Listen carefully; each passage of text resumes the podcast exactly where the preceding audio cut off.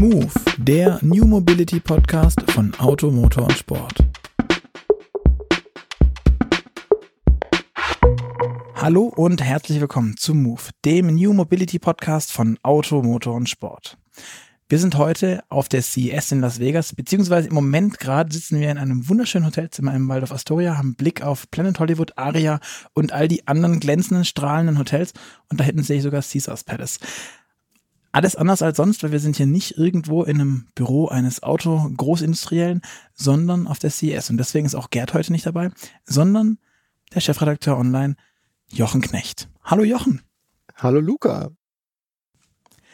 Wir sind aber hier nicht nur zu zweit, sondern wir haben noch einen weiteren Gast dabei. Einen Gast von Mercedes, der sich ganz stark um das Thema Batterien kümmert. Ein Thema, das wir beim Move Podcast ja schon sehr, sehr, sehr häufig gespielt haben. Ähm, heute wollen wir da ein bisschen tiefer eintauchen. Deswegen magst du dich vielleicht auch noch kurz vorstellen, wer du bist, was du machst und vielleicht deinen ganzen Titel, weil ich glaube, der ist ziemlich lang und groß, richtig? Und mächtig. Also es sind mehrere Titel geworden, aber fangen wir im Namen an. Ich bin Andreas Hintenau, ich bin bei Daimler verantwortlich für die Batterieforschung, bin seit 2011 bei Daimler und wie du richtig gefragt hast, sind ein bisschen mehr Titel geworden. Bin Professor an der Universität und lehre auch sehr gern, mache das wirklich sehr gern, es gehört zur Forschung mit dazu. Habe in Medizin, Chemie und Ökonomie promoviert was man halt sich, so macht. Was sich so angesammelt hat. Nein, das, der letzte Teil war, kam ein bisschen später, trug dem ökonomischen Interesse bei. Aber es ist einfach so die Challenge, das zu machen, dass man es dann gemacht hat. Und das Spannende ist, wenn ich mal einhaken darf, der Mann ist 36 und hat in dieser Zeit einen Professortitel und eigentlich sogar drei Doktortitel angesammelt. Ja. Ähm, keiner von uns hat einen einzigen hinbekommen. Ich kenne jemanden, der einen hat. nee, nicht ich, äh, genau. äh, meine, meine, Frau. Aber das ist ein anderes Thema.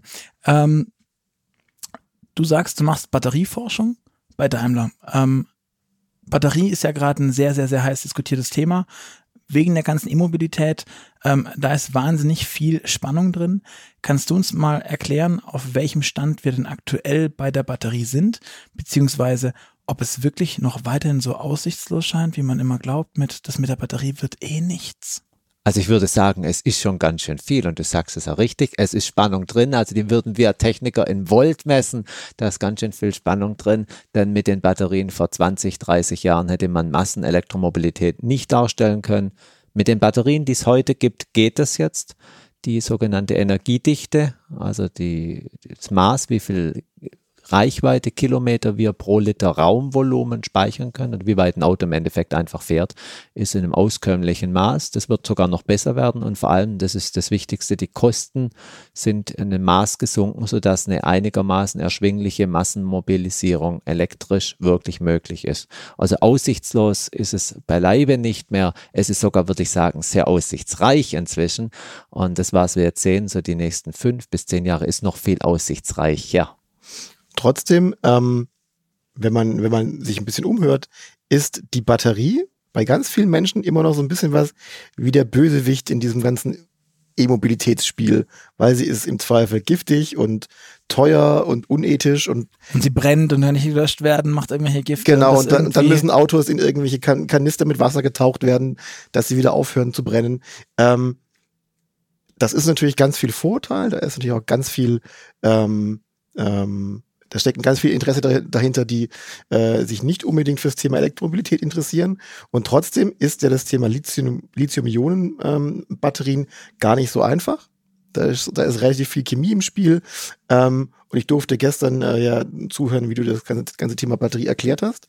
Ähm, was ist denn am Thema Lithium-Ionen-Batterie das große Problem? Beziehungsweise warum ist das, ist das so komplex, wie es, wie es ist?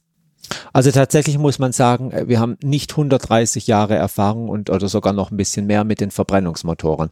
Deswegen ist es sicher richtig, es ist für viele noch ein neues Feld. Die meisten sind auch das erste Mal Käufer eines Elektroautos oder erstmal Interessenten, dann Käufer. Das ist noch unerprobt. Das ändert auch das Pattern ein bisschen, wie man im Alltag dann damit umgeht. Mhm. Aber wir sehen auch von den Käufern, die das dann schon eine Weile fahren, die Sicherheit kehrt ganz schnell ein, weil sie Leute merken, man kann sich auch gut darauf verlassen. Das ist aber die Frage, warum ist es noch wirklich so kompliziert innerhalb der Batteriezelle? es ist eine relativ komplizierte Chemie, die innerhalb Batterie stattfindet und man darf auch nie vergessen, gegenüber so Consumer Elektronik, die nur so zwei Jahre, vielleicht auch drei Jahre oder ein jedes Jahr, je nachdem wie oft man ein neues Handy bekommt, halten muss, bei einem Auto muss es über ein Jahrzehnt halten. Je länger, desto besser. Und also wir legen die Batterien so aus, dass sie ein ganzes Leben halten von einem Auto. Und es erfordert relativ viele chemische Substanzen. Die sind größtenteils nicht mehr giftig. Es stimmt aber, dass auch Metalle verbaut sind wie Kobalt und Nickel, die durchaus giftig sind. Deswegen haben wir ja aufgezeigt, wie wir die nächsten Jahre diese erst minimieren und dann ganz davon loskommen werden. Im Moment ist es aber tatsächlich so, Batterien sind, haben Substanzen, die giftig sind. Sie kommen aber nicht in die Umwelt. Wir nennen das hermetisch verschlossen. Die Batteriezelle, aber auch die vom Handy und vom Laptop wird eigentlich nie in die Umwelt ausgetragen. Die bleibt ihr ganzes Leben vollständig verschlossen und geht zumindest bei unseren Autos anschließend in einen geschlossenen Recyclingkreislauf. Also das, die giftige Substanz, wenn man so nennen möchte, das Kobalt, das Nickel, gerät nicht in die Umwelt zurück. Und ich glaube, wir können an, an der Stelle auch mit so ein paar Vorurteilen aufräumen. Deshalb ist es ja wunderbar. Was? Nein, das machen wir nicht. Nein, das haben wir noch nie gemacht. Ähm, wir haben, bei uns kommt ganz oft in der Tat die Frage von, von Interesse, Interessenten, von Lesern, ja, hält denn so, ein, so eine Batterie überhaupt ein Autoleben lang? Und wie lang ist denn so ein Autoleben? Und da muss man ja fairhalber auch dazu sagen, also nehmen wir unseren Podcast, den gibt es seit bisschen länger als ein Jahr. Ich habe, weil ich das äh, Ganze nachhaltig, langfristig angehen wollte, nicht da meine kleinen Mignon-Zellen, die AA-Batterien reingekauft, sondern ich habe gedacht, komm, wir nehmen irgendwie drei, vier Lithium-Ionen-Zellen sogar, lustigerweise. Ähm, aber ich dachte, das ist cool, das machen wir. Pustekuchen.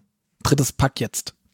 Ich weiß nicht, was im Audiorekorder verbaut ist, ist aber in der Regel in, Schrott, in solchen Geräten ist eine Chemie, die wir im Auto sowieso nicht einsetzen würden. Sie wäre salopp ausgedrückt auch zu teuer. Das hat mit der Qualität nichts zu tun, aber die Audioindustrie und die Videoindustrie hat andere Anforderungen als wir. Die Frage ist, wie lang muss es sein, mindestens 10, 15 Jahre für den Durchschnittsfahrer, sodass dann Kilometerleistungen erreicht werden, von denen man sagen könnte, das ist so im Durchschnitt vielleicht das übliche Ende. Es gibt aber noch ein anderes Maß, das für die Batterien sehr wichtig ist. Wenn Sie ein normales Auto mit Verbrennungsmotor in die Garage stellen und die trocken ist, passiert gar nichts. Es altert praktisch nicht. Batterien altern aber im Gegensatz zu Verbrennungsmotoren, auch wenn sie nur herumstehen. Mhm. Wir nennen das die kalendarische Alterung. Deswegen tun wir in der Forschung und auch später in der Entwicklung alles dafür, dass wir das Leben der Batterie im Fahrzeug gut vorhersehen können, sodass wir wirklich sicherstellen können, dass die Batterie das Auto überlebt. Denn bitte denken Sie daran, die Batterie ist nicht kaputt, wenn das Auto sozusagen das Ende seiner Leben, seines Lebens dann erreicht hat, sondern die Batterie kann einem Stationärspeicher ein weiteres Leben bekommen oder eine weitere Anwendung bekommen. Sie kann auch recycelt werden natürlich, dafür gibt es die Vorgänge. Also ich verstehe, dass es da Vorurteile gibt, aber es sind tatsächlich Vorurteile, denn die technischen Lösungen dafür sind schon da. Das zählt übrigens auch, was du vorher angesprochen hast, das Thema Brandgefährlichkeit. Es gibt sicher Unfälle aus verschiedenen Gründen.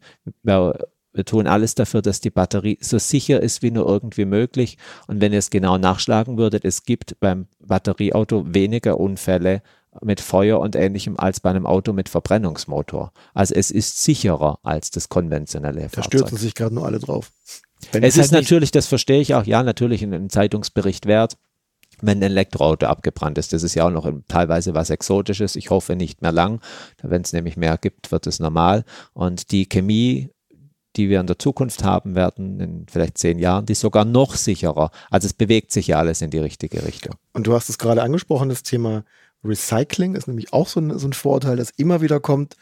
Es ist ja alles Sondermüll, muss ja alles, äh, kann man gar nicht recyceln, weil alles böse, giftig und gefährlich. Das ist auch leider gelogen, ne? Es ist, was die Fahrzeugbatterien angehen, äh, falsch. Wir hatten mit dem ersten Smart schon ein sehr gut funktionierendes Recyclingprozesssystem. 95 Prozent der Materialien vom Auto sind rezyklierbar, die kommen auch wieder zurück. Wir haben natürlich die Ambition und also das Bestreben, da auf 100 Prozent zu kommen, das ist ja klar. Das ist für die Umwelt besser, es ist ökonomisch auch viel besser. Es ist auch für die Überlegung, dass Europa weniger Import von Rohmaterialien braucht, sehr wichtig. Oder auch hier in den USA hat es wenig Rohstoffe. Also für das Fahrzeug ist das Problem gut gelöst. Bei der Konsumelektronik sieht es allerdings anders aus und wir sind hier an der CES Und da wäre es natürlich sicher schöner, manche Geräte würden länger halten, aber das muss die Consumer Electronic Branche für sich lösen. Die Fahrzeugbranche an diesem Fall ist der Consumer Electronic deutlich voraus. Passiert ja selten genug bei der ganzen Elektronik-Thematik. Ähm, was mich trotzdem interessieren würde, gerade was das Thema Recycling angeht. Ähm, wie findet es denn tatsächlich statt? Ähm, wir haben das ist vielleicht ein deutsches Thema mit Pfand und sowas, ist ja auch im, im Umlauf für die mhm. Batterien, um eben auch so ein Recycling zu starten ich habe schon häufiger gehört, dass wir beim Recycling das Problem haben, dass Mercedes macht die eine Batterie, der Audi macht die nächste, ähm, weiß der Teufel, der Tesla hat noch eine dritte Batterie. Ich kann die nicht einfach in einen Topf werfen, wie ich das genauso wie bei Plastikflaschen eben auch habe. Ich kann halt nur PET mit PET recyceln. Wenn ich PP habe, ist schon raus. Ähm, und all die anderen Plastiksorten, die es sonst noch gibt, aus denen irgendwie, in denen irgendwie Nahrungsmittel abgefüllt werden. Also da haben wir ja genau das gleiche Problem in, in Grün. Das Momentan gibt es aber noch kein Batteriepfand, es gibt kein, kein einheitliches System. Wie soll denn das laufen? Kauft Mercedes mir meine alte Autobatterie ab, meine Smart-Batterie, meine was auch immer vom EQC und dann führt ihr die in den Recycling-Kreislauf zurück oder muss ich das als Kunde machen? Was ist da die Idee? Was ist da der Plan? Also rein rechtlich würden, müssen wir die Batterie sowieso zurücknehmen, weil der Inverkehrsverbringer die am Schluss auch zurücknehmen weil muss. Das so ist sie beim Mediamarkt eben auch. Nein, die Batterie enthält sehr wertvolle Rohstoffe. Sie hat einen anderen Wert als die PET-Flasche, deren Wert kenne ich nicht, aber es lohnt sich, sie tatsächlich zurückzunehmen und die Rohstoffe wiederzuverwerten. Es ist bisher eine, weitgehend eine Theorie, denn Fahrzeugbatterien halten sehr lange. Effektiv bekommen wir von den Smarts, die in anderen Elektrofahrzeugen, die wir in Umlauf gebracht haben, praktisch keine ausgefallenen Batterien zurück, außer es verunfallt mal wirklich ein Auto schwer fährt gegen Baum, sodass das Chassis defekt ist, dass man im Totalschaden eingetreten ist, dann geht die Batterie in Rest Recycling. Das sind extrem rare Einzelfälle. Deswegen ist deine Frage jetzt mehr so ein Theoriegerüst. Wir sind vorbereitet mhm. dafür. Es gibt das Verfahren, das ist richtig angesprochen. Gibt es ein Möglichkeit, alle Batterien besser an einen Ort zurückzuholen. Kann man sich an Pfand überlegen. Man kann sich ja auch die Batteriemiete überlegen. Das hatten mhm. wir beim Smart anfangs gemacht, die Batterien vermietet. Inzwischen haben die Käufer gut gemerkt, die Batterie hält aber sehr gut. Das hätte man nicht unbedingt machen müssen. Man kann über sowas nachdenken. Da die Batterie aber gegenüber einer PET-Flasche so einen enorm hohen Wert hat, wird eines nicht passieren, sie landet irgendwo in der Landschaft, weil sie hat für jeden, selbst von Dritten, einen so hohen Wert, dass sie immer zu einer Verwertung gehen wird. Eine Goldkette wirft man ja auch nicht weg. Genau. Und der hohe, hohe Wert, wo kommt der her? Der kommt von diesen seltenen Materialien. Die, der kommt zu etwa zwei Drittel vom Nickel und vom Kobalt darin. Das sind also zwei Metallmaterialien, die relativ teuer sind auf dem Weltmarkt. Lithium hat auch einen gewissen Wert, auch das Kupfer darin, also die mit elektrischen Leiterbahnen haben einen gewissen Wert. Das kann man sehr gut rezyklieren. Da gibt es eine Industrie dafür, die bereit ist, auch entsprechendes Rohmaterial zu bezahlen. Weil denkt einfach daran, wenn ihr Erz aus einer Mine verarbeiten müsst, habt ihr höchstens 0,5 Prozent des Materials in dem Gesteinsbrocken, was ihr wollt. In der Batterie sind es teils über 30. Mhm. Also natürlich viel attraktiver auf eine alte Batterie zu schauen. Da muss man mhm. viel weniger Material verarbeiten gegenüber irgendwelchen Gesteinen oder Erzen, die vom anderen Ende der Welt kommen. Und dann habe ich ja gestern von dir gelernt, dass es ähm, dass ihr natürlich daran forscht, weil du bist Forscher, hast du vorhin schon mal nochmal gesagt, genau diese Materialien durch günstigere Materialien zu ersetzen, die vielleicht im Handling auch einfacher sind. Dann habe ich was von Lithium-Schwefel gelernt. Ja. Nächster Schritt. Wir tun natürlich zunächst mal, wie gesagt, beim Recycling alles, dass es besser wird. Das hindert uns natürlich nicht daran, auch zu schauen, können wir ganz auf die Materialien verzichten. Denn der Ansatz bei Nachhaltigkeit ist, aus ökonomischen, aus ökologischen und aus ethischen Gründen gleich von Anfang an auf alles zu verzichten, was irgendwie vielleicht mal ein Problemmaterial sein könnte. Bei Nickel und Kobalt gibt es die Möglichkeit, die auf die Materialien zu verzichten und anstelle der sogenannten Kathode, das ist die Elektrode in der Batterie, in der Nickel und Kobalt und Mangan und andere Materialien verbaut sind, durch Schwefel zu ersetzen. Also das Lithium bleibt uns erhalten, das andere fällt raus. Man endet dann bei Batterien, die wir Lithium-Schwefel-Batterien nennen, weil Lithium mit Schwefel reagiert. Schwefel ist ein Abfallprodukt, bekommt man meistens aus der Entschwefelung von Erdöl und Erdgas, kostet sehr, sehr wenig, wiegt auch deutlich weniger. Schwefel ist deutlich leichter als die meisten Metalle, also rund und roh schätzungsweise gesprochen, solche Batterien wiegen knapp die Hälfte nur noch. Die Kosten sinken über 40 Prozent. Also wir bekommen etwas mehr Energiedichte sogar noch, aber für einen deutlich niedrigeren Preis. Und Schwefel ist auch überdies noch viel einfacher, viel besser recycelbar, soweit man das machen muss, würde man an der Stelle auf jeden Fall aus ökologischen Gründen tun. Aber Schwefel ist nicht knapp. Und ich höre jetzt schon irgendwo dieses Aber, weil wenn das jetzt so einfach wäre, dann würden da ja überall Lithium-Schwefel-Autos, äh, Autos mit Lithium-Schwefel-Akku rumfahren. Nun, eine, eine, Batterie braucht einen gewissen technischen Reifegrad. Wir müssen diese 10, 15 Jahre oder viel mehr noch vorhersehen können und dafür brauchen wir viel mehr Test- und Messdaten. Was im Labor funktioniert, geht in Entwicklung, muss mhm. auch sich dort bewähren, muss in Sommer- und Wintertests vielfach überprüft werden. Vorher ist es gar nicht bereit. Es gibt aber noch einen anderen Grund, warum das länger dauert. Diese Chemie ist einfach auch viel jünger. Sie wurde viel später in der Forschung bearbeitet, muss erstmal eine Idee entwickeln, dann eine Theorie und dann muss man mit der Chemie anfangen als die konventionelle Lithium-Ionen-Batterie. Und es gibt auch einen technischen Grund, warum wir selbst, wenn wir sie schon alles erprobt hätten, jetzt nicht so gut einsetzen könnten, noch nicht. Schnell laden kann sie relativ mhm. schlecht. Und man könnte jetzt salopp sagen, es ist ja eine Low-Budget-Chemie, da muss ja nicht so gut schnell laden können. Das kann eine Lösung von der Nische im Markt mhm. sein. Es kann aber auch natürlich interessant sein, alles jetzt chemisch zu tun, dass diese Chemie schnell laden kann. Und dann wären wir bereit, und das wird in einigen Jahren sicher der mhm. Fall sein, sie dort als Ersatz zu handeln für konventionelle Batterien, die mit Nickel und Kobalt handeln. Es ist sicher keine Chemie für ein äh, Sportauto. Aber das ist nicht der Massenmarkt. Es würde reichen, mal in einem Massenmarkt und in Nutzfahrzeugen, so Bussen und Trucks mhm. anzufangen. Das wollte ich gerade fragen. Das klingt für mich jetzt irgendwie nach einem, nach einem ähm, Logistik-Ding, wo es jetzt nicht um große Beschleunigung geht, aber vielleicht um große Lasten ähm, die transportiert werden können, wo es dann auch nicht mehr so schlimm ist, wenn die Batterie eine gewisse Größe hat, wenn die Energiedichte ohnehin größer ist. Ähm, bei der ganzen Sache, du sagtest gerade, das ist eine junge Technik oder eine, eine, eine junge Forschungsdisziplin auch. Wie alt ist denn im Vergleich die Lithium-Ionen-Technik? Die kommt aus den 70er Jahren von ExxonMobil, also dem Ölkonzern, der direkt nach der ersten Ölkrise 1973 damit begonnen hatte. Die haben gegenüber Lithium-Schwefel vielleicht 25 Jahre einfach Vorsprung. Ich möchte euch ja gleich beruhigen, so lange müssen wir nicht schon wieder warten. Also viel, viel ich, Wissen. Ich, ich, nein, nein, schon so, nein, nein, nein, nein, die Ölkrise wollen wir auch nicht mehr haben. Die braucht es auch an der Stelle gar nicht, sondern es reicht viel des Wissens, das ja einmal geschaffen wurde, zu übernehmen und wir haben auch schon viele Jahre des Weges jetzt hinter uns mhm. gebracht. Es ist auch gut, im Prinzip eine Chemie zu haben, die es, wie gesagt, in die Masse schaffen würde. Aber ich kann gleich beruhigen, es wird kein elektrischer Rollstuhl werden oder so ein langweiliges Auto. Also so aus einer normalen Autobatterie. 250 Kilowatt Antriebsleistung bekommt man sehr leicht heraus. Mhm. Das ist kein AMG, aber es ist sicher ein ordentlich motorisierter Mittelklassewagen. Also Lithium-Schwefel, ich habe hab mal gelesen, so fünf Jahre ist eine realistische Zeit, bis, bis, bis, bis das Ding soweit wäre. es gibt eine erste kommerzialisierte mhm. Variante davon, die primär Flugzeugfirmen einsetzen für diese ersten elektrischen Formen von Flugzeugen und eben auch diesen elektrischen Helikoptern, den eVTOLs. Mhm.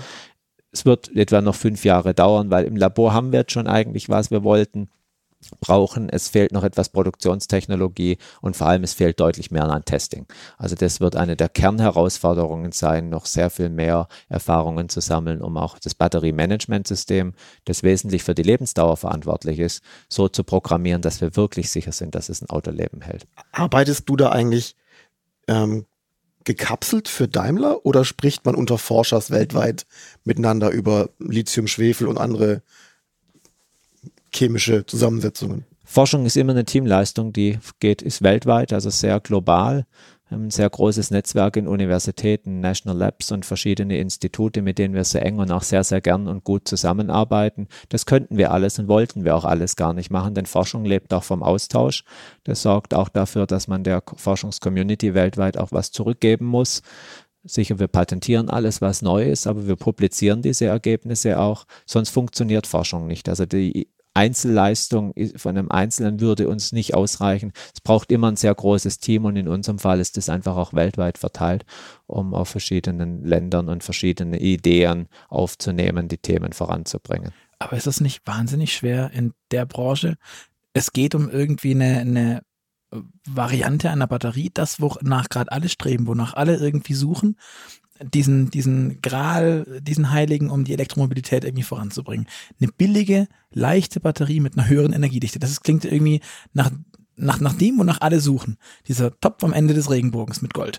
Ähm, jetzt seid ihr auf der einen Seite, sagt, ihr wollt mit den anderen, mit den anderen reden, mit den anderen Forschern.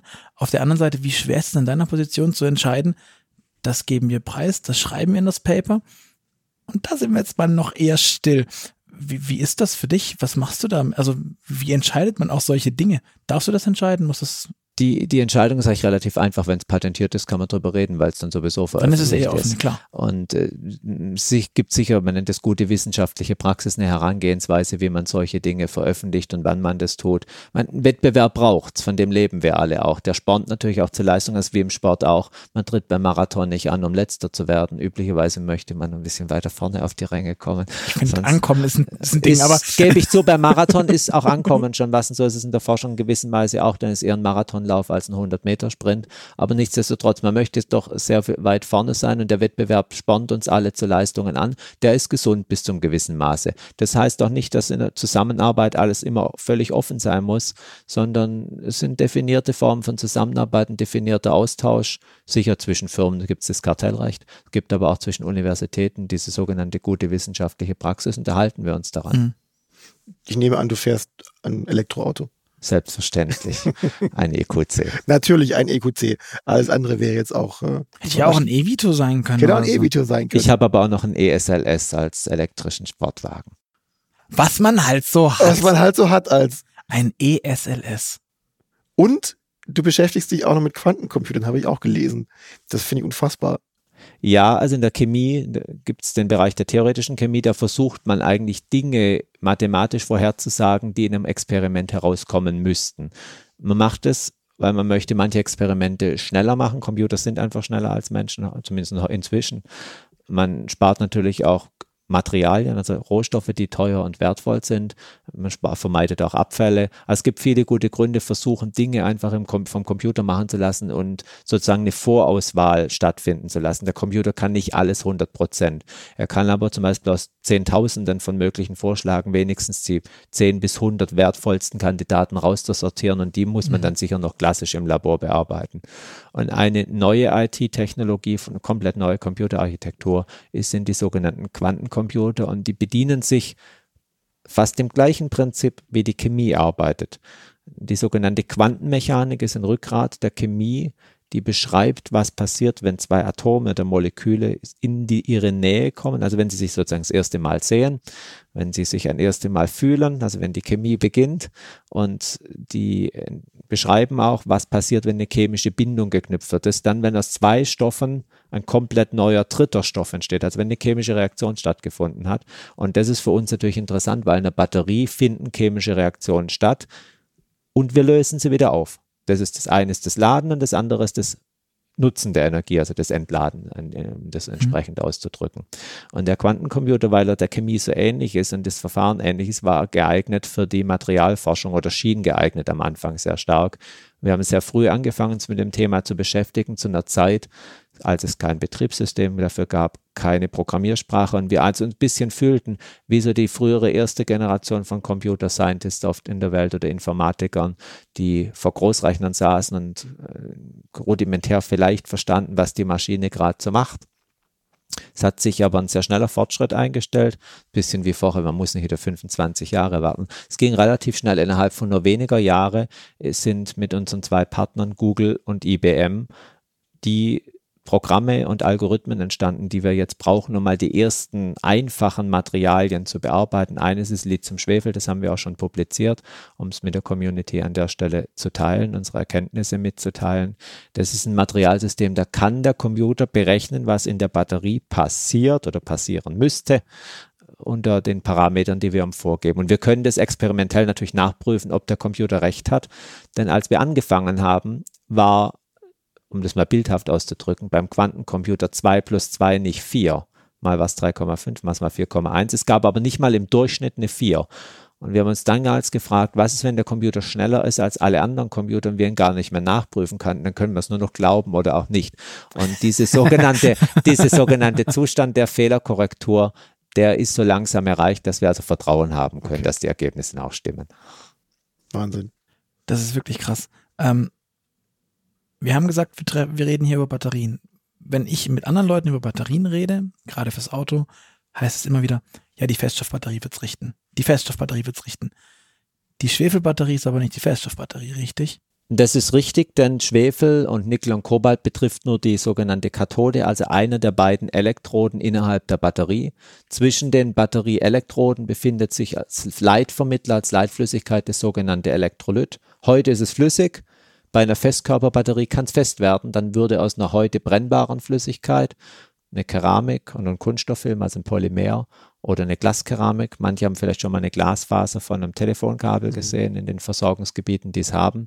Das sind also Materialien, die sind fest und die sind dann nicht in der Regel nicht brennbar, zumindest nicht in dem Temperaturbereich, der von Auto eine mhm. Rolle spielt. Und weil es nicht brennbar ist, steigt die Sicherheit dieser Zellen. Also es stimmt, wenn manche Leute sagen, das ist eine ganz wichtige Lösung, ist the most hottest topic at the moment, stimme ich unbedingt zu, lässt sich auch mit Lithium-Schwefel ideal verbinden. Und es erhöht die Energiedichte bei der Zelle, in, in der Zelle.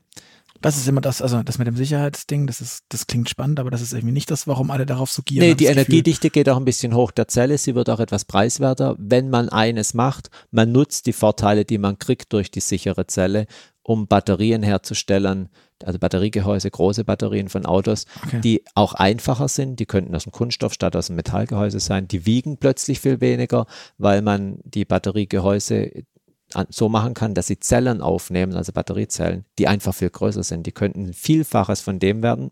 Und ich gebe dir ein Beispiel. Im EQC sind 384 Zellen drin, also knapp 400.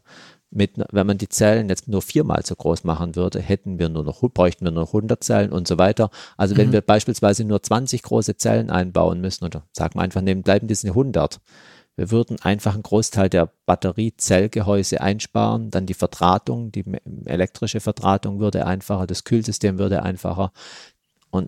Auch wenn die Zelle selber schon energiedicht ist, die Batterie ist noch viel energiedichter und es spart einfach Kosten. Es wird viel einfacher im Engineering und in der Produktion mhm. später. Also deswegen ist es so ein Hot Topic, weil es hat so viele Vorteile in der Reihe, weil meistens ist es in der Technologie so, man kriegt eines, dafür muss man was anderes aufgeben. aufgeben. Also ja. irgendwie klar hat man nie alles zusammen, aber mit der Festkörperbatterie gehen echt Energiedichte, nach oben, die Kosten gehen schön runter. Haltbarkeit nach allem, was wir bis jetzt wissen, wird zumindest nicht schlechter, wird eher besser. Das Verhalten in einem Crash, also im Unfallfall, wird völlig unproblematisch, weil die Zelle selber schon nicht mehr brennen kann.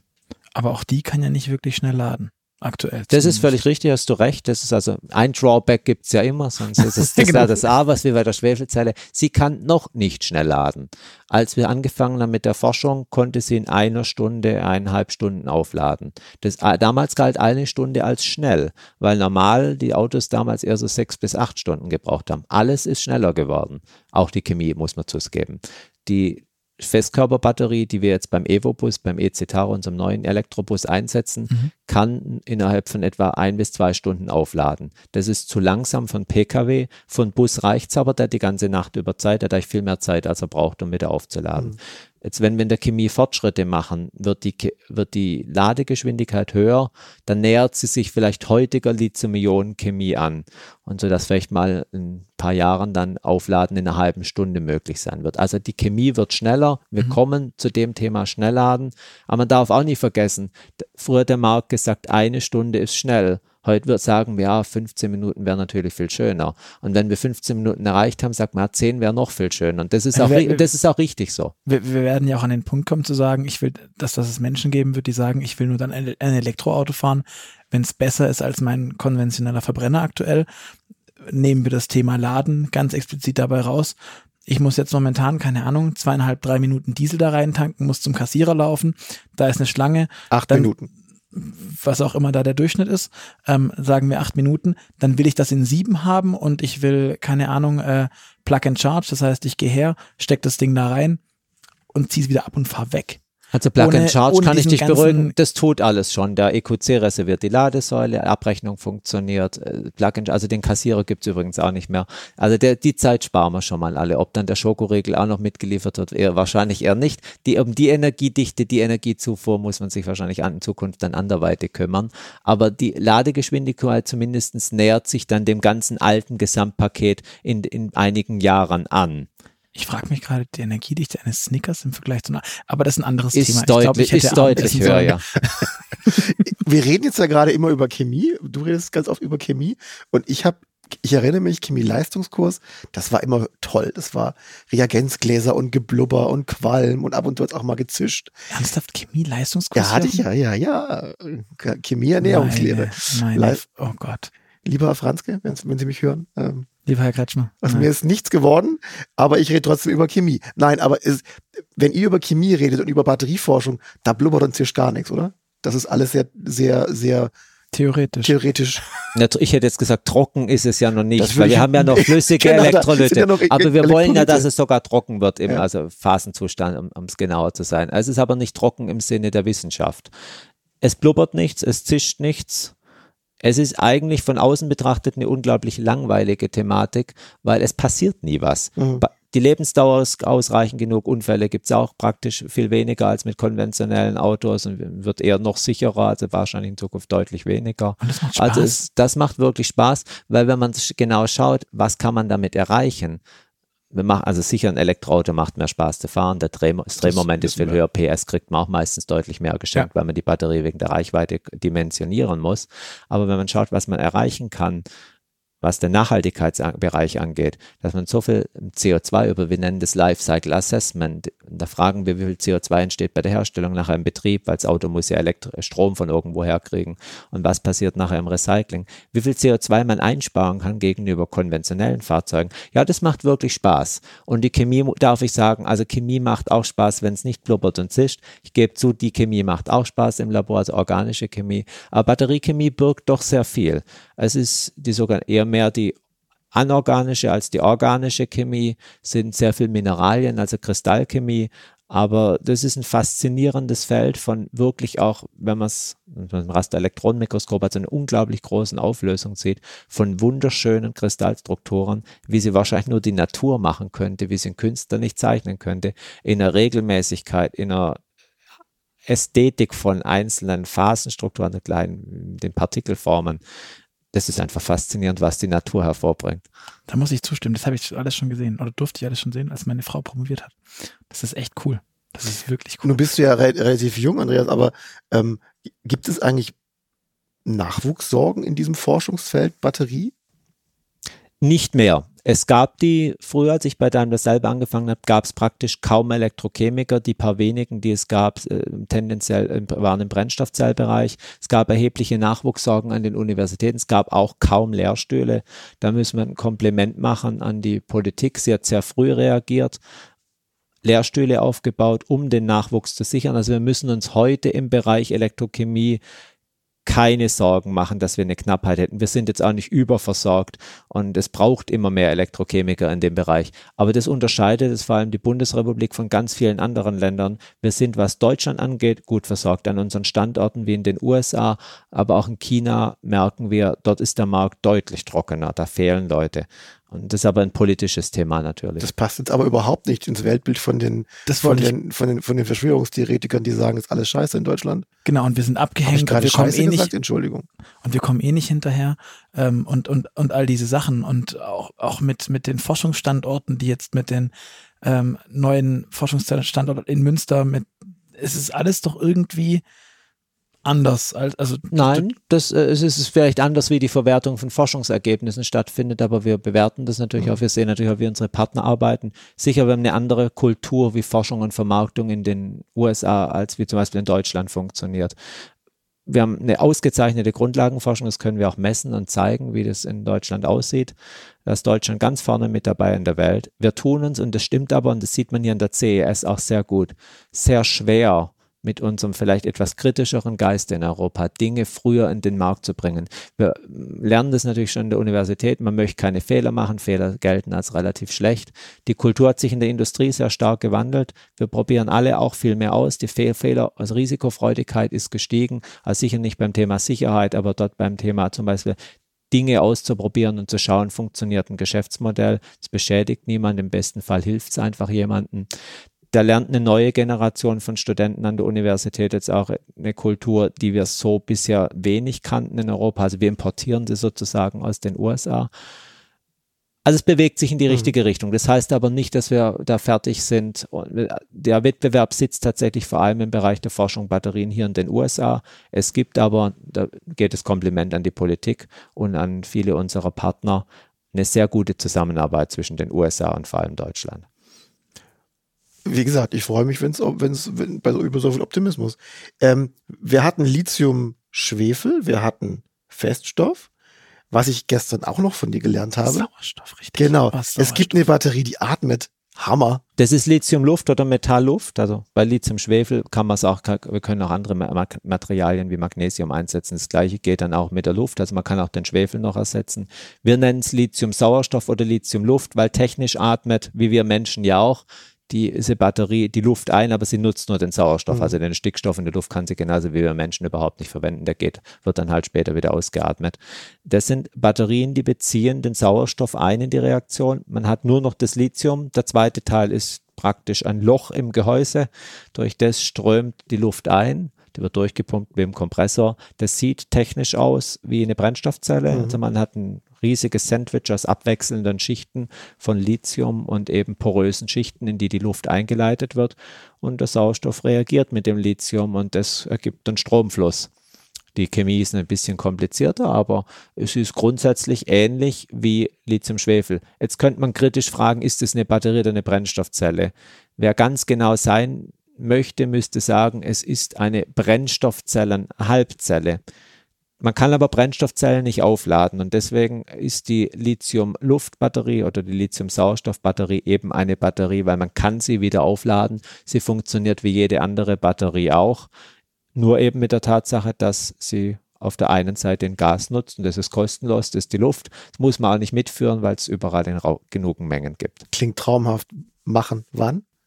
Das wird sicher noch über zehn Jahre dauern, denn da wissen wir, wie die Chemie im Labor jetzt so langsam funktioniert. Es fehlen fundamentale Erkenntnisse, wie wir das größer machen. Da müssen wir noch viel daran forschen. Wir brauchen momentan auch, dass diese Reaktion funktioniert, Materialien, die zwar nicht giftig, aber doch noch sehr teuer sind.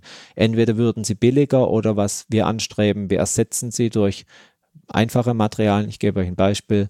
Wenn man Gold und Silber nutzt, ist es wahrscheinlich teuer, ist aber nicht giftig, macht ja auch Schmuck daraus. Wenn wir das durch Eisen oder ähnliche Materialien oder Kupfer ersetzen könnten, wird es natürlich deutlich preiswerter und ist genau an dem wir arbeiten. Mhm. Okay. Ähm, jetzt sind wir an dem Punkt, der mich immer wieder interessiert ist. Wir haben momentan Elektroautos auf dem Markt mit relativ großen Batterien. Wir versuchen den, also was irgendwie für mich sehr unlogisch ist, weil man, weil man mir jahrelang eingetrichtert hat, Autos müssen leichter werden, Leichtbau ist der heiße Scheiß. Ähm, dann versuchen wir Batterien, die eigentlich Schnellladen überhaupt nicht cool finden, mit Schnellladesystemen aus, also auszustatten oder sie schnellladefähig zu machen. Konterkarieren wir nicht irgendwie das ganze Thema Auto und Elektroauto mit ganz vielen Dingen, die eigentlich verkehrt sind? Also es stimmt tatsächlich, dass Elektrofahrzeuge relativ schwere Batterien momentan haben, mehrere hundert Kilogramm. Man darf aber auch nicht vergessen, sie haben keinen Verbrennungsmotor und kein Automatikgetriebe. Das wiegt ja auch ein bisschen was. Also wir sparen da was. Aber es stimmt, aber, zunächst aber, mal sind Elektroautos ein Wir, wir müssen ehrlich sein. Was wiegt ein EQC? Das ist ähm, das ist schon echt Die viel. Batterie glaub, wiegt einige hundert Kilogramm, das stimmt. Der ist auch schwerer als zunächst mal sein kleiner Vierzylinder-Bruder GLC mit dem Ottomotor. Auch das ist wahr. Deswegen arbeiten wir daran, wie mit Lithium-Schwefel in Zukunft so viel Gewicht zu sparen. Aber es bleibt eine Frage, die ist eigentlich die wichtige. Ist es der mehr, es gibt, steht ein deutlicher Mehrverbrauch durch das höhere Gewicht. Die Antwort ist ja, ein bisschen. Und es kommt auf das bisschen eben an, weil Elektrofahrzeuge haben eine sogenannte Rekuperation. Wenn man den Berg hochfährt, braucht man zwar mehr Energie, man muss ja das Gewicht hochheben. Wenn man aber runterfährt, bekommt man beim Elektrofahrzeug durch die sogenannte Rekuperation Energie zurück. Also der Motor wird plötzlich ein Generator und fängt an, die Batterie aufzuladen, wenn man den Berg runterfährt. Das speist einen Teil der Energie in die Batterie zurück. Nicht 100 Prozent, eher so zwischen 60 und 70 Prozent. Aber das, aber das normal, normale Auto verheizt das alles über die Bremsen, dann steht halt Wärme und die ist dann irgendwann weg.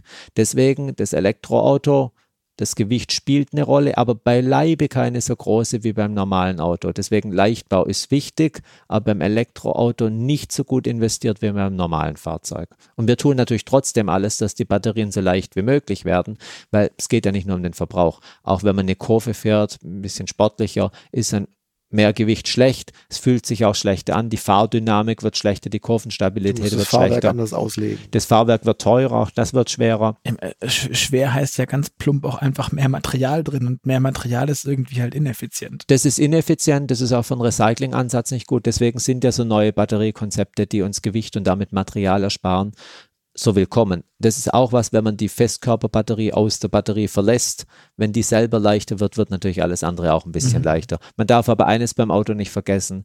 Das Chassis, der Rahmen ist definiert für den Crashfall. Den Rest, der könnte viel leichter sein. Wir bauen Autos mit maximaler Sicherheit für den Crashfall.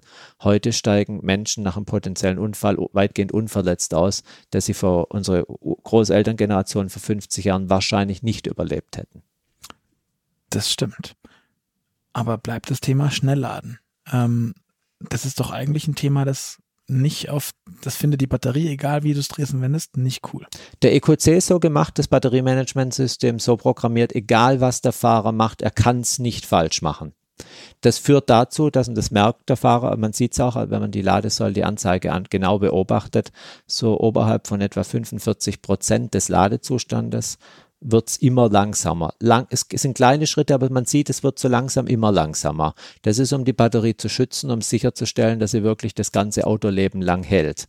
Stimmt aber, die Batterie würde es nicht toll finden, praktisch von ganz leer bis ganz voll mit höchster Geschwindigkeit geladen mhm. zu werden. Das geht aber nicht. Deswegen haben wir ein sehr kompliziertes Batteriemanagementsystem, das genau das aufpasst. Und auf noch ein paar andere Sachen natürlich ebenfalls die neue Chemie, die wir entwickeln, wir hatten das gestern als organische Batterien bezeichnet, ist eine Chemie, die sehr, sehr schnell laden kann die ist sicher noch deutlich weiter entfernt, aber wir sorgen da auch in der Chemie dafür, dass wir sozusagen mit dem Bedarf an noch mehr Schnellladen so langsam Schritt halten. Wir laufen der Marktanforderung immer ein bisschen hinterher. Wir können aber dafür sorgen, dass dieser, diese Lücke zwischen Anforderungen und dem, was die Chemie kann, ein bisschen kleiner wird über die Zeit. Wovon du gerade gesprochen hast, ist, glaube ich, ähm, die Weltpremiere, die, die äh, Mercedes gestern gezeigt hat. AVTR, inspiriert von einem Kinofilm, den wir alle kennen, Avatar. Ähm, da drin ist eine Batterie, die kompostierbar sein soll. Und da hat es mich dann echt hin auf den, auf, den, auf den Hintern gesetzt. Also du kommst ja aus diesem, also ich komme ja aus diesem, aus diesem Dunstkreis, wo man sagt, Batterie ist böse, giftig, teuer. Sondermüll. Sondermüll. Also was nicht stimmt, das haben wir auch schon festgestellt. Und jetzt kommt der Daimler, stellt eine Vision hin und sagt, künftig nehmen wir, nimmst du die Batterie, wenn sie kaputt ist und vergräbst sie in deinem Kompost. Ja, das ist das also am dann, Ende des Lebens ist es richtig. Hat wir mich dann überfordert gedanklich. Richtig. Wir haben aber natürlich auch, wir können ja auch zeigen, dass die Batterie, bevor sie kaputt ist, noch viel Spaß macht. Und das ist deswegen der Fall. Also der Grundansatz war, wir möchten die Nachhaltigkeit mal auf Maximum treiben. Deswegen arbeiten wir intensiv an diesem und noch ein paar anderen Themen. Wenn wir ganz von Metallen wegkommen, brauchen wir keinerlei Bergbau. Mhm. Dann Metalle sind aber schöne, gute elektrische Leiter, sind auch gut für die Elektrochemie. Es gibt aber ein paar wenige Materialmöglichkeiten, mit denen wir dafür sorgen können, dass wir kein Mining betreiben können. Schwefel haben wir schon bearbeitet, diskutiert jetzt. Äh, geht noch deutlich besser. Ein Schritt ist ein Material, das heißt Graphen. Das ist ein Kohlenstoffmaterial, das wir aus Abfallprodukten der Landwirtschaft gewinnen. Tendenziell aus den Sachen, die ein bisschen faserig sind. Kokosnüsse, das gibt es bei uns jetzt nicht so viele. Aus den Schalen, von, aus den Schalen von Mais. Hanf wahrscheinlich aus, haben wir bisher nicht ausprobiert. Äh, Maisreste gehen sehr. Ich würde ja mal Hanf probieren. Maisreste, ja, das hat. Äh, In Las Vegas ist das, glaube ich, sogar legal. Lassen wir das. Wahrscheinlich auch.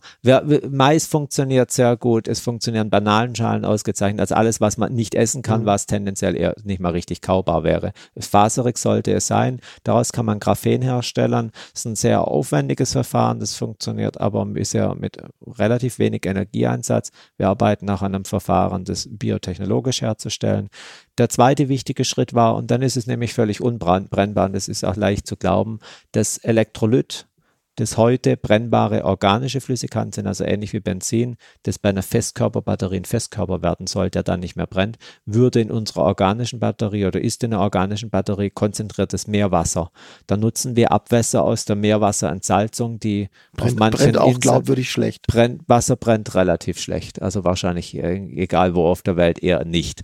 Und bei der Meerwasserentsalzung entsteht hochkonzentrierte Salzlake. Mhm. Also das, man nimmt ja das Süßwasser aus dem Meerwasser raus, ja. dann bleibt einfach ein Konzentrat übrig. Das ist ein Abfallprodukt und das nutzen wir hier ein bisschen verändert als Elektrolyt. Diese sozusagen stark gesalzene Batterie braucht keinerlei andere Materialien aus der Umwelt. Deswegen ist sie am Ende ihrer Lebensdauer dann auch kompostierbar. Bevor es soweit kommt, ist sie aber extrem gut schnellladbar.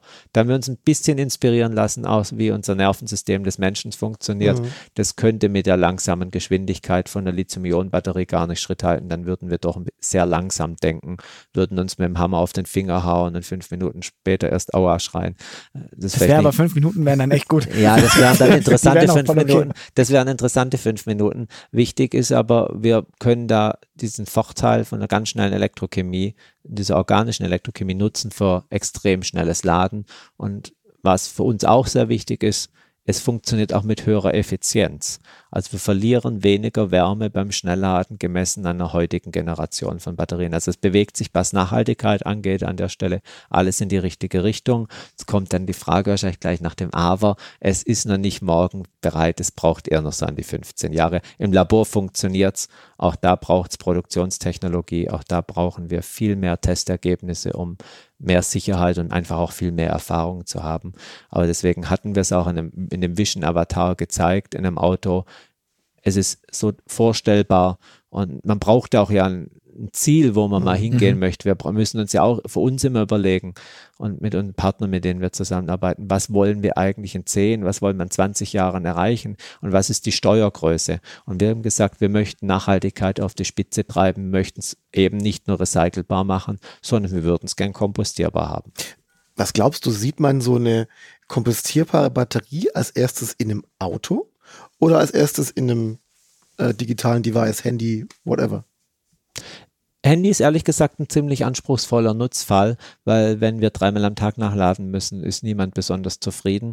Das ist in einem Auto deutlich einfacher möglich, mhm. weil wir ein deutlich leistungsfähigeres Energiemanagementsystem haben. Das ist der, der zentrale Computer, der sich ums die Fahrzeug und auch die Batterie kümmert. Ein Teil davon heißt Batteriemanagementsystem. Das ist ein Hochleistungscomputer, mehrfach leistungsfähiger, so drei bis fünfmal als ein normaler Personal Computer auf dem Schreibtisch das kann man in ein Handy so ohne weiteres nicht einbauen. Die Geräte haben die Rechenleistung, aber die wäre die Batterie leer, bevor sie berechnet haben, was sie eigentlich tun sollen. Das geht im Auto deutlich besser. Dort haben wir auch viel mehr Platz im Prinzip, also es darf ja auch ein bisschen mehr wiegen, um beispielsweise das Kühlsystem anders zu installieren. Wir können uns auch einfach ein bisschen bessere Leiter, also Kabel und andere mhm. Stromleiter leisten, die in einem Handy doch wahrscheinlich zu schwer wären. Wo du gerade mal das Thema Kühlung angesprochen hast, ähm, beschäftigt ihr euch damit auch in der ganzen Forschung, weil das Thema Wärmeentwicklung bei der Batterie, gerade beim Schnellladen, ist es ja ein großes Ding. Bei einer großen Leistungsabnahme von der Batterie oder Entnahme der Batterie ist es auch so ein Thema. Ähm, wird sich das auch noch irgendwie verbessern? Da beschäftigen wir uns sogar ganz intensiv damit, denn der ganze Wärmehaushalt, ob man kühlen, ob man heizen muss, wie man die Wärme rauskriegt aus den Batteriezellen, ist eine Kerngröße. Man kann nämlich vereinfacht sagen, wenn die Temperatur 10 Grad mehr ist, geht die Reaktion doppelt so schnell und eben auch die Alterung. Man kann besser schnell laden bei höheren Temperaturen, aber die Alterung geht auch doppelt mhm. so schnell. Das okay. möchte man in der Regel nicht haben. Deswegen werden Batterien gekühlt die mögen wie so ein schöner Sommerurlaub 25 bis 35 Grad Celsius, also was zumindest die meisten wahrscheinlich als schönen Sommer empfinden würden. Viel mehr mögen sie eigentlich nicht und viel weniger sollte es auch nicht sein. Sie halten das problemlos aus, aber bevorzugt beim Schnellladen wäre etwa dieser mhm. Bereich. Wir beschäftigen uns intensiv mit Chemie und auch mit Algorithmen, die dafür sorgen, erstens, dass die Temperatur höher sein kann, dann müssen wir ja weniger kühlen. Mhm. Das macht auch die Kühlanlage, die Klimaanlage viel kleiner und man verschwendet da nicht so viel Chemie. Wir arbeiten noch sehr intensiv an Chemievarianten eben wie der organischen Batterie, die einfach viel effizienter sind. Dann steht einfach mal in der Batterie schon wen, in der Zelle schon viel weniger mhm. Wärme. Mhm. Da muss man es auch nicht wegkühlen, dann wird alles wieder viel einfacher. Und nochmal zurück auf unsere Festkörperbatterie, auch die hat einen Vorteil, die braucht keine Klimaanlage, die kann rein mit der Umgebungsluft gekühlt werden, denn die kann man bis an die 100 Grad aufheizen, selbst in der heißesten Wüste irgendwo in Arizona. Also 100 Grad hat es irgendwo wahrscheinlich nirgends. Das heißt, man kann immer über die normale Luft einfach die Wärme abführen und braucht keine künstliche mechanische Klimaanlage.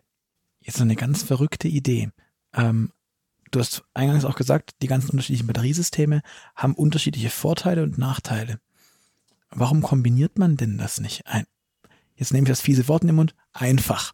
Du ähm, meinst alle Nachteile in einem. Genau, dass man, dass man das möglichst, dass es alles, alles möglichst ja. an die Wand fährt. Nein, also ist das denkbar beziehungsweise machbar oder ist das einfach nur anstrengend? Doch, das machen wir schon. Also bei der Festkörperbatterie könnten wir einfach ein Update der heutigen Batterie machen. Wir können auch Lithium-Schwefel mit Festkörpern darstellen. Wir können es mit flüssigen Elektrolyten machen, wir können es mit festen Elektrolyten mhm. machen. Wir kombinieren also die Vorteile der Festkörpertechnologie mit denen der Lithium-Schwefel-Technologie und haben zwei Vorteile also schon einmal. Lithium-Schwefel mit Luft lässt sich nicht kombinieren, das macht keinen Sinn. Aber wir können jetzt vor allem beim Thema Festkörperbatterie, beim Thema etwas sichere Chemie, heutige Batterien mit Nickel und Kobalt auf der Kathodenseite, aber eben auch mit Schwefel auf der Kathodenseite mhm. sozusagen updaten oder ein Upgrade durchführen. Bei der organischen Batterie würde es jetzt nicht gehen, denn die ist weder brennbar, die ist von Natur aus, hat die keine Probleme. Nicht. Also da könnte man, wenn alles nur fast nur Vorteile hat, kann man keinen Vorteil mehr dazufügen. Verstehe ich. Was, was gut ist, kann man dann manchmal nicht mehr besser machen. Ah. Aber das Schöne ist, die Festkörpertechnologie senkt uns auch zusätzlich die Preise und die Kosten bei bestehenden Batteriesystemen. Deswegen, ich denke, das ist ein vielversprechender Vorteil. Mhm. Etwas mehr Energiedichte bei nochmal gesenkten Kosten. Wahrscheinlich zwei Hauptvorteile im Alltag, mehr Reichweite und weniger Preis die wir wahrscheinlich gern ich nehmen glaube, würden. Zieht. Ich glaube, das, das, zieht, das zieht beim Hersteller, zieht, das zieht vor allem auch beim Kunden. Ja, und hilft uns allen, weil dadurch sind Elektrofahrzeuge leichter wahrscheinlich im Markt äh, durchsetzbar im Sinne der Massendurchdringung des Marktes. Das ist für uns alle gut, das ist nochmal ein anderer Vorteil. Nun, nun forschst du ja, du hast im Vorgespräch gesagt, ähm, nicht nur in Deutschland, sondern das ist bei, bei Daimler auch sehr global aufgestellt. Also das heißt, du hast auch noch Forschungsstandorte in den USA und so weiter. Ähm, ist das, was du gerade machst, dieses, diese, diese Batterieforschung bei, bei Daimler, ist das so, so ein Traumjob, kann man das sagen? Das ist sicher ein Traumjob. Das ist eine wunderschön freie Entfaltung. Und eines muss man immer sagen in der Forschung ist, das betrifft sich hier jedes Fach. Man lernt jeden Tag was Neues. Mhm. Man hat, setzt sich sicher viele Ziele selber, die sich, müssen auch anspruchsvoll sein. Ich hatte es ja vorher gesagt, wir brauchen auch Wettbewerb. Das macht es auch sehr anspruchsvoll. Aber man lernt eigentlich immer nur schöne neue Dinge kennen. Man lernt auch Dinge kennen, wie in der Chemie, die gab es vorher vielleicht im ganzen Universum nicht, weil man es das erste Mal selber synthetisiert hat. Es ist unglaublich kreativ und einfach auch motivierend. Und das, das Ding mit dem Lernen gehört bei dir zum Betriebssystem, ne? Also Professor, Doktor, Doktor, den dritten Doktortitel unterschlage ich jetzt mal. Was, was muss passieren, dass, dass ich mit 36 so viel Titel ansammle? Also, wie wird man das? Wie, wie, wie ist das? Du hast gesagt, du kommst aus der Schweiz hat, war bei dir die Luft anders in der Kindheit oder Sie war vielleicht dünner, aber das weiß ich. Das weiß ich. Ich glaube nicht, dass sowas, ich glaube nicht, dass sowas eine Rolle spielt. Höhentraining oder so. Ich glaube, ich glaube nicht, dass das eine Rolle spielt. Es ist sicher sehr unterschiedlich. Was, was mich, was ich fühle, dass sehr ähnlich ist bei Forscherkollegen und mir, ist, dass viele sehr früh irgendwie immer gesucht haben, gibt es da was Interessanteres, Dinge versucht haben zu durchdringen. Das muss natürlich jeder auch entscheiden, was ihm Spaß macht. Jeder hat irgendwelche Neigungen, manche sind sehr kreativ im Bereich der Literatur oder der Musik der Chemie gibt es auch sehr viel, lerne ich sehr viele Menschen kennen, die auch eine sehr starke Richtung künstlerische Begabung haben, die aber völlig unterschiedlich mhm. aussehen bei jemandem. Es ist wahrscheinlich viel wichtiger herauszufinden, was zu einem passt. Und deswegen das gefragt, ist es ein Traumjob? Ja, und das ist, hilft sicher. Mhm. Also wenn man was macht, das einem unglaublich Spaß macht, empfindet man die doch hohe Belastung, die man hat, auch die vielen Reisen, als nicht so schlimm. Mhm. Dann hält man Dinge auch viel leicht durch und investiert auch viel mehr Freizeit. Dann macht es einem auch viel mehr Spaß, auch mal dann durchaus trockenen Text zu lesen. Und das möchte ich nicht verschleiern. Wissenschaft besteht auch immer aus Dingen, also Informationen aufzunehmen und Dinge sich merken zu müssen, die manchmal nicht so spannend sind, sondern eher trocken. Und ich gebe auch gern zu, ich schreibe sehr ungern habe auch nie sehr gern geschrieben, also Patentschriften, die ich erstellen muss, das schreibe ich halt runter, aber ein Schriftsteller. Das muss dann jemand anders machen. Ein Schriftsteller das bin ich definitiv nicht, das ist weder schön noch besonders kreativ, ist halt technisch. Deshalb gibt es andere Menschen, die das wieder sehr gut können. Ist, ist das eigentlich unter Forschers, ähm, gibt, gibt es das, du triffst ja wahrscheinlich auf, auf Menschen, die deutlich älter sind, ähm, ist das da schwierig als junge Hüpfer, sich zu behaupten? Ich sage so junge Hüpfer, aber ist, ist nicht ganz einfach, stimmt. Also grundsätzlich müsste man sagen, die Wissenschaft guckt nur auf die Ergebnisse. Das tut sie natürlich überhaupt nicht. Das ist alles, nein, das, das wir, sind, nein wir sind alles Menschen. Das genau. menschelt überall. Das ist auch völlig normal. Es ist auch schön, dass es so ist. Wenn es nicht so wäre, wäre es wahrscheinlich nicht so schön. Es sind Menschen, zu denen entsteht ein Vertrauen und sicher, wenn man sehr jung ist, zu jemandem, der deutlich älter ist, ist man aus einer anderen Generation. Das macht es einerseits natürlich sehr interessant, man lernt dadurch sehr viel, aber sicher, man muss sich einen Ruf erarbeiten, man muss sich auch das Vertrauen der Community erarbeiten, denn Wissenschaft lebt von etwas, das vielleicht in anderen Branchen nicht so dringend benötigt wird. Das ist das Vertrauen. Wir können die Ergebnisse von einem Fachkollegen oft nur glauben. Wir können es nur mit größtem Aufwand vielleicht nachprüfen. Es gibt aber auch Kollegen, die haben eine Expertise, die wir nicht so ohne weiteres selber uns aneignen können. Dem müssen wir vertrauen können. Das ist, davon lebt das ganze wissenschaftliche System vom gegenseitigen Vertrauen. Deswegen wird Betrug in der Wissenschaft auch so schwer geahndet. Mhm. Beim Thema Menschen sind wir auch schon fast da, wo wir zum Schluss immer hinkommen, ne? Genau, zu den, zu den kurzen Fragen, die du bitte ähm, so beantwortest, dass du dich für eine der beiden Möglichkeiten entscheidest. Ähm, fangen wir direkt an. Äh, ist ein bisschen persönlicher. Welcher Typ bist denn du? Bist du eher so Fahrradfahrer oder E-Bike-Fahrer? E-Bike. Okay, Batterieforscher war blöde Frage, oder? E-Scooter oder zu Fuß gehen? Zu Fuß. Ah, guck, also doch. Ähm, Streamingdienst oder CD und Schallplatte? Streaming. Sharing oder besitzen? Besitzen. Ich wollte gerade sagen, wenn ELS, äh, SLS hat. Der wird nicht geshared. Niemals. der, der wird nicht geshared. Okay, okay. So, die gemeine Frage, Ferrari oder Tesla? Tesla. Okay, also doch. Ähm, Apple oder Google? Google. Ja, ich wusste das. Das, ist, das, gefällt, das gefällt dem Jochen. Ähm, Loft in der Stadt oder altes Bauernhaus auf dem Land? Land. Im Auto vorne oder hinten sitzen? Vorne. Fahrersitz. Sagen andere Menschen von dir, dass du ein guter Autofahrer bist? Nein. Menschen, die dir nahe stehen? Nein. Langweilig und relativ langsam. Das ist schon die Batterie, das ist ich, schon völlig okay. Ich, ich, ich, gerade sagen, du willst die nicht, gell? Ähm, Datenschutz und AGBs. Du sagst, du liest nicht gerne trockenes Zeug. Bist du mehr der Aluhut-Typ oder Accept All? Ja, Accept All. Hobbys, Fliegen, Fischen oder Motorradfahren? Fliegen. Star Wars oder Star Trek? Star Wars. Richtig. Kaffee oder Tee? Tee. Steak oder Falafel? Falafel. Jetzt die Frage, das, das ist jetzt spannend. Wissenschaftler und Autobranche. Ähm, Nachteule oder Lerche? Lerche. Also doch Autobranche. Alles klar. Vielen, vielen Dank ähm, für die wirklich tiefen Einblicke in, in die Welt der Batterien, in die, die noch kommt, in das, was schon da ist. Und das, worauf wir uns hoffentlich sehr, sehr bald freuen dürfen, wie kompostierbare Batterien. Ich finde es, also mich flasht es nach wie vor. Total. Und die nächste Folge machen wir wieder mit dir, Andreas, zum Thema Blockchain und die übernächste dann zum Thema Quantencomputer. Können wir uns schon verabreden? Sehr gern sind beides zwei Zukunftsfelder, die definitiv einen großen Einfluss auf uns haben werden. Super. Dieser oder jene Art. Hat Spaß gemacht. Wunderbar. Ganz herzlichen Dank. Alles klar. An euch da draußen noch vielen Dank fürs Zuhören. Ähm, wir hören uns wieder, oder ihr hört uns vielmehr wieder, in zwei Wochen am Freitag. Bis dahin freuen wir uns auf euer Feedback. Schreibt uns das gerne, wenn ihr zum Beispiel noch Fragen zum Thema Batterien habt. Ähm, schreibt uns gerne an podcast.move-magazin.de.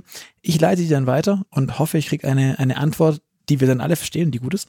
Ähm, und ansonsten hinterlasst uns gerne Feedback bei iTunes, ähm, gerne auch eine Bewertung.